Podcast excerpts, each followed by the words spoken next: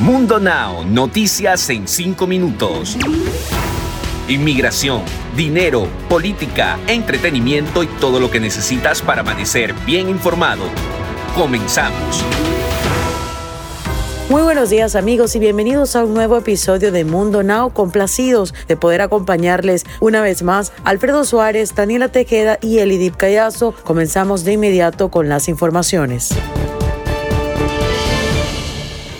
Biden ofrece cerveza gratis a los estadounidenses, preocupado porque la vacunación contra el COVID-19 avanza muy lento en Estados Unidos. El presidente Joe Biden hizo un llamado este miércoles para que los estadounidenses acudan a vacunarse y hasta anunció que habrá cervezas gratis para quienes lo hagan. Pero no solo cerveza gratis, sino que el presidente también confirmó que habrá otros incentivos para que la gente acuda a vacunarse, como la posibilidad de hacerlo en peluquerías o guardería gratuita para quienes tengan niños.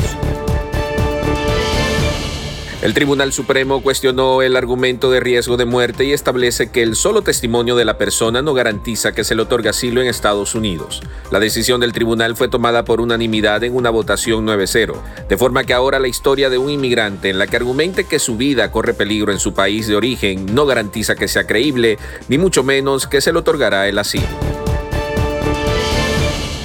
Y no solo el oeste de Estados Unidos se enfrentará a altas temperaturas esta semana, sino que la ola de calor que azota el país se moverá hacia el este, generando advertencias de calor en varias áreas. Autoridades informaron que se podrían batir más de 160 récords de calor para el fin de semana. Las advertencias y avisos de calor se extienden desde la frontera de California y México hasta Canadá desde el día de hoy. El calor extremo en estos lugares aumentará significativamente el potencial de enfermedades relacionadas relacionadas con el calor, dijo el Weather Prediction Center.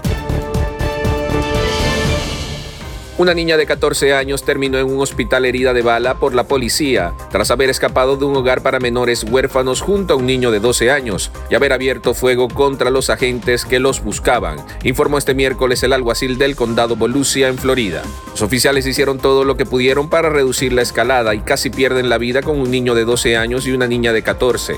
Si no fuera por su entrenamiento y su supervisión, alguien habría terminado muerto, declaró el alguacil de Volusia, Mike Shiwook, en un comunicado.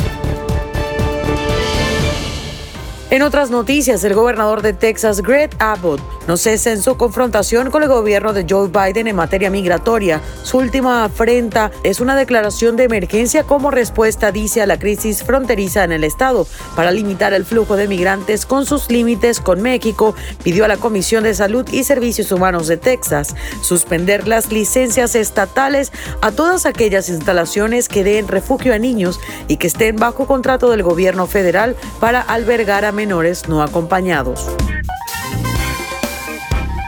Y ahora para ustedes el entretenimiento.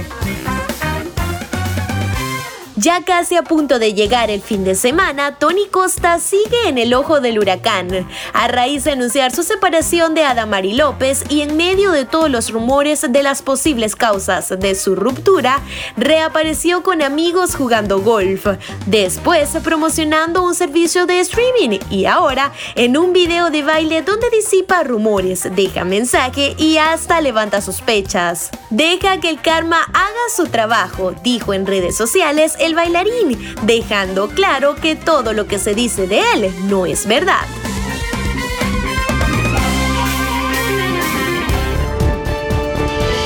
Deportes.